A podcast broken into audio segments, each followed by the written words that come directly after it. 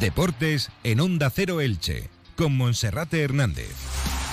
¿Qué tal? Un saludo, muy buenas tardes. Es la 1 y 20. Comenzamos en Onda Cero Elche con Marcas del Vinalopó con toda la actualidad deportiva. Llegó el primer parón de la liga y el Elche colista con solo un punto sumado de los primeros 18 disputados, con una nueva polémica arbitral.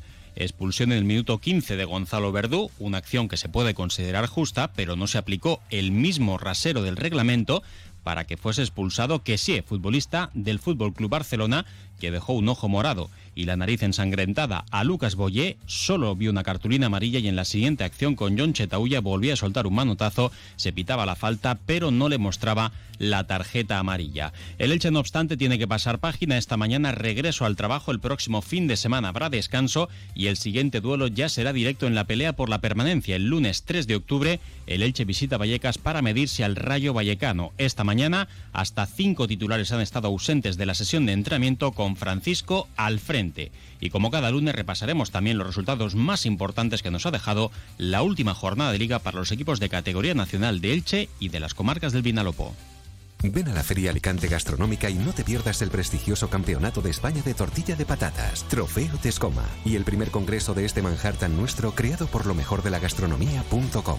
Disfruta de miles de tapas a precios populares, cuatro salas de catas, talleres, concursos, degustaciones gratuitas, ponencias de los mejores chefs y más de 250 expositores donde podrás comprar directamente de bodegas, productores y distribuidores. Alicante Gastronómica, del 23 al 26 de septiembre en IFA, organizado por la Cámara de Comercio y patrocinado por la Diputación de Alicante y Turisme de la Generalitat.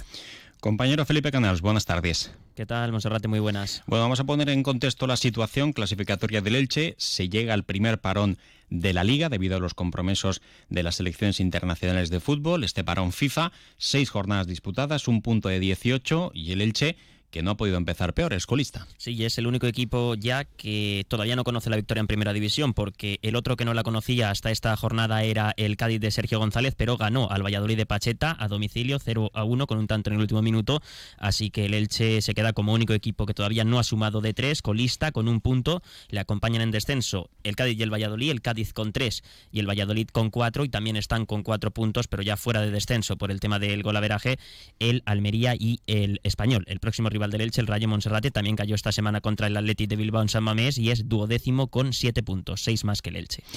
El Elche que jugaba el sábado en el estadio Camp Nou, un escenario donde el Elche nunca había logrado la victoria, donde además llegaba en crisis de identidad y crisis de resultados, con alguna que otra baja, un virus estomacal que había afectado a una parte importante de la plantilla, un gran Barça, un equipo de Xavi que va a pelear, o por lo menos eso parece, por el Real Madrid de Ancelotti, por el título de liga, y además de todo eso, llegaba una expulsión en el minuto 14. Una acción, un balón, un balón por el carril central que le llegaba a Robert Lewandowski. Gonzalo Verdú agarra al delantero polaco, lo derriba es el último futbolista. Cierto es que a la derecha tenía a Pedro Vigas, pero ligeramente retrasado.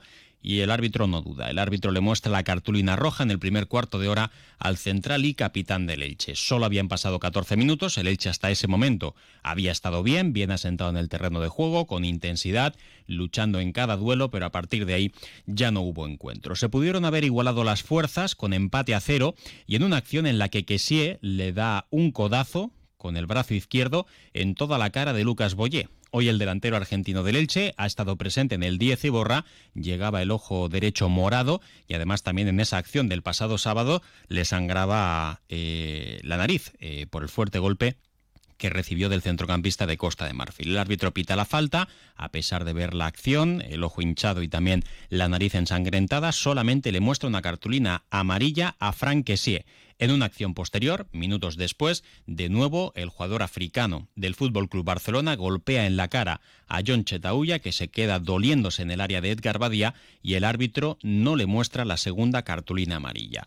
Ahí se demuestra que el reglamento se aplica estricto en la expulsión de Gonzalo Verdú, se aplica último defensor, falta clara, cartulina roja, una falta que es fuera del área, y en el caso del futbolista del Fútbol Club Barcelona, pues no se aplica el mismo rasero.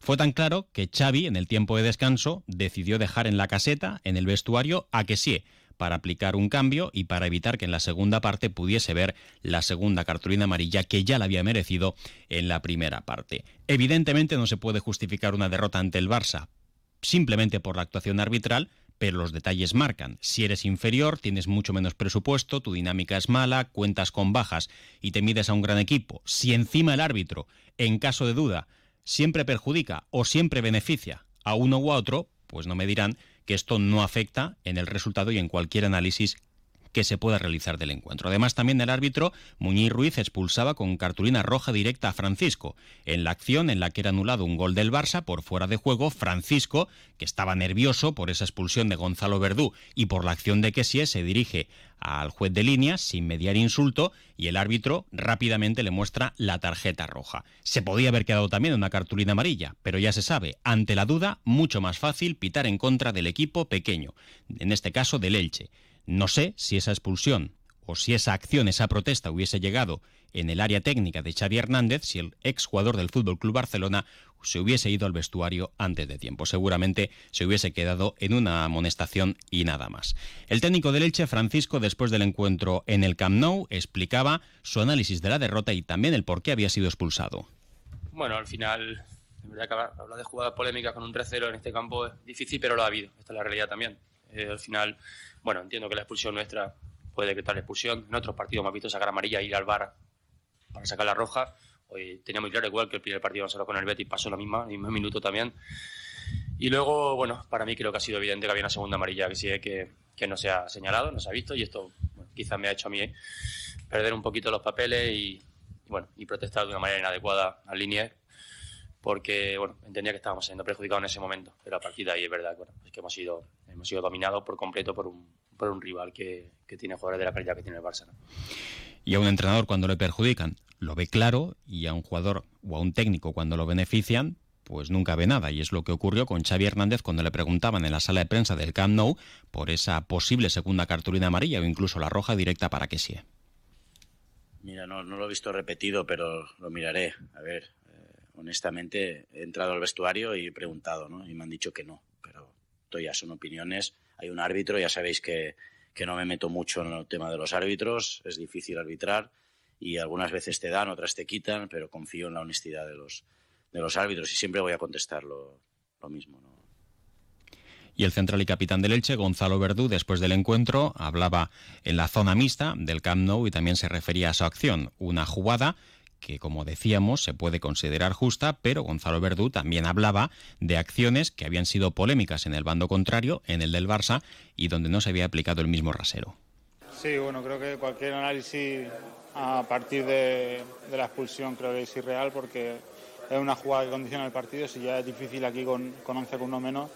Y bueno, eh, asumo responsabilidad, creo que a partir de ese, de ese momento cambia totalmente pero hay que estar orgullosos del, sacrificio de todo el equipo y creo que, bueno, que a partir de esa base el equipo tiene que seguir creciendo. Ahora tenemos dos semanas para, para retomar muchas cosas, para, para, trabajar y creo que limpiar la mente para, para esa vuelta que sea lo más competitiva posible y empezar con, con, la, con el foco ya puesto en, el partido de Vallecas. Bueno, no sé si justo al final es una jugada en la que el balón va a un espacio que bueno que puede llegar, hay más defensores también por detrás, pero bueno, eh, también ha habido jugadas dudosas en, en, otros momentos del partido que, bueno, que el árbitro quizás no haya visto, no haya querido ver, pero bueno, que tenemos que seguir luchando contra eso. Creo que, que como he dicho antes, creo que tenemos que estar muy, muy orgullosos del sacrificio del equipo que con 10 han hecho un, esfuerzo tremendo y simplemente pues eh, pedir disculpas y, agradecer a todo el equipo, al míster y, y a todos el, el, esfuerzo y el sacrificio que han hecho con, con uno menos.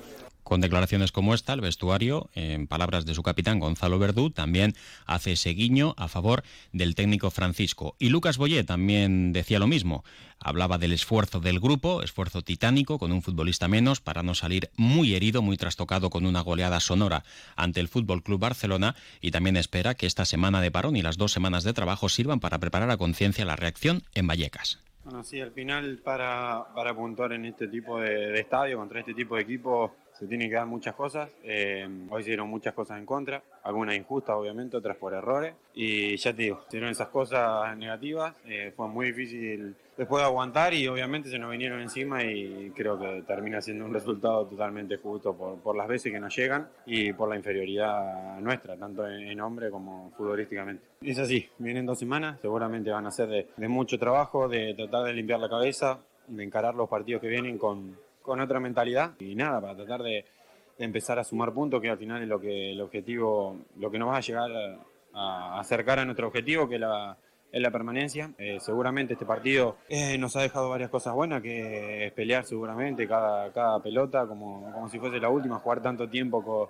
con uno menos en este estadio, se lo aseguro que, es muy complicado, eh, contra un equipo que te somete siempre, siempre así jugando con 11, cuando juegas con 10 se nota muchísimo más que estamos juntos y seguramente seguiremos peleando y trabajando para sacar esto adelante. Yo me quito el sombrero, ya lo saben, lo he dicho en muchas ocasiones, con Lucas Boyé no fue traspasado en el verano, pese a la oferta de 12 millones del Sevilla. El Elche le retuvo porque entendía que era baja y el jugador lo ha asumido bien y es de los que más se vacía en el campo de juego. Por tanto, honor para Lucas Boye, que esperemos que pronto pueda recuperar su mejor versión de forma y también su efectividad goleadora. Esta mañana Boye y el resto de sus compañeros han estado en el entrenamiento, unos, en total cinco titulares, Edgar Badía, eh, Pedro Vigas, Tete Morente, Fidel Chávez y Omar Mascarey se han quedado en el estadio trabajando con los fisios y en el gimnasio y el resto todos han estado en el campo de trabajo, incluidos los dos porteros del filial. Eh, todos ven brotes verdes, como decía Francisco, después del encuentro del pasado sábado, entiende que la reacción debe ser cercana. Nosotros venimos diciendo, creo que nuestra identidad, ya independientemente de jugar con línea 5, que por, por cierto, dos veces que hemos jugado con línea de 5, tanto el día del Betis como hoy, a los 15 minutos hemos tenido que corregir la línea de 4 porque quedaron con un jugador menos. Independientemente de, eso, queremos recuperar nuestra identidad de juego, nuestra identidad de, un equipo agresivo, un equipo eh, que, se, bueno, que se sacrifique sin balón, eh, que sea protagonista con balón en campo contrario. Y hoy no podíamos tener ese protagonismo con balón, pero sí sin balón un equipo que sea solidario también. Y se ha visto, bueno, necesitábamos de todo para el descanso no salir goleado de, de este estadio y brotes verdes durante la semana ya ha habido. Ha habido jugadores que han subido su nivel, que, eso es lo que queremos todos, y estoy convencido, es verdad que hablar de esto con un punto de 18, independientemente de los rivales que hemos tenido, el calendario que hemos tenido, pues es difícil, pero yo tengo que ser optimista y creo que tenemos plantilla suficiente para salir de ahí, que por supuesto vamos a tener las opciones eh, en breve y bueno, yo soy optimista, por supuesto. Los dos próximos encuentros, fin de semana de descanso mediante, serán el lunes 3 de octubre a las 9 de la noche en Vallecas ante el Rayo y el lunes 10 de octubre a la misma hora, 9 de la noche en el Estadio Martínez Valero, un duelo clave en la pelea por la permanencia frente al Real Mallorca. Tengo que alquilar la casa, pero estoy intranquila por todas las cosas que oyes. Tranquila. Mira, hay dos formas de alquilar. Alquila sin Medina o alquila tranquila con Medina. Te buscan el inquilino, se encargan de todo y te regalan el primer año del seguro de impago. Pago garantizado. ¿Quieres más tranquilidad? Entra en inmomedina.com. Don Vaquero, comercio adherido al plan de ayudas Bono Consumo Elch. Renueva tu armario esta temporada y con tus bonos consumo tus compras te costarán la mitad. Don Vaquero. Gamer, inscríbete en Desafío Legendario Fortnite, en exclusiva en la Aljub. Descubre las nuevas skins, rétate contra otros jugadores y consigue regalos en Freaky Masters. El juego comienza el 30 de septiembre. Próxima parada la Aljub Destino Oasis. Descubre más en cecelaljub.com. Y ahora, como cada lunes, resumimos la agenda polideportiva de este fin de semana.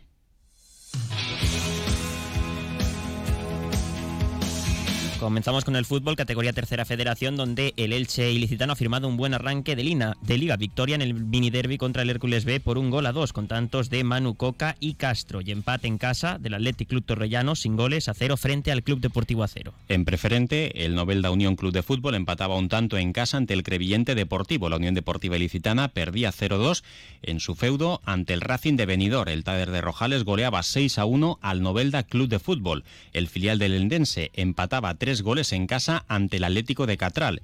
El Santa Pola no pasaba de igualada sin tantos, 0-0 ante el Club Deportivo La Murada, en la Villa Marinera, mientras que el Villena también sumaba un punto ante el Club de Fútbol Independiente de Alicante. En División de Honor Juvenil no hubo suerte este fin de semana para el Elche Juvenil A División de Honor, derrota del conjunto franjiverde por un gol a tres frente al Valencia.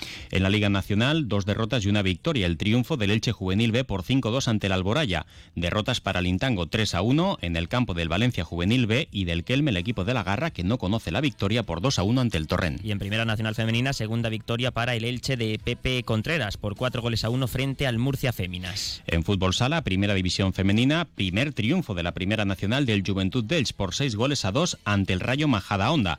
Y en la segunda B masculina, el Ire Frank también se imponía por 3 a 2 como local ante el Escola Pía de Sabadell. Y en balonmano, mala jornada para los equipos del Club Balonmano Elche. Las chicas en la Liga Guerreras Iberdrola perdieron contra el vigente campeón, el Veravera San Sebastián, 32 22 a 17 y los chicos debutaron con derrota en el derby provincial. 16 a 20 cayó el equipo de Sergio Belda contra el Agustinos. Felipe, muchas gracias. Gracias, hasta mañana. Ahora información local y comarcal con David Alberola. Un saludo. Comercial Persianera. Puertas, tableros, parquets, cocinas y bricolaje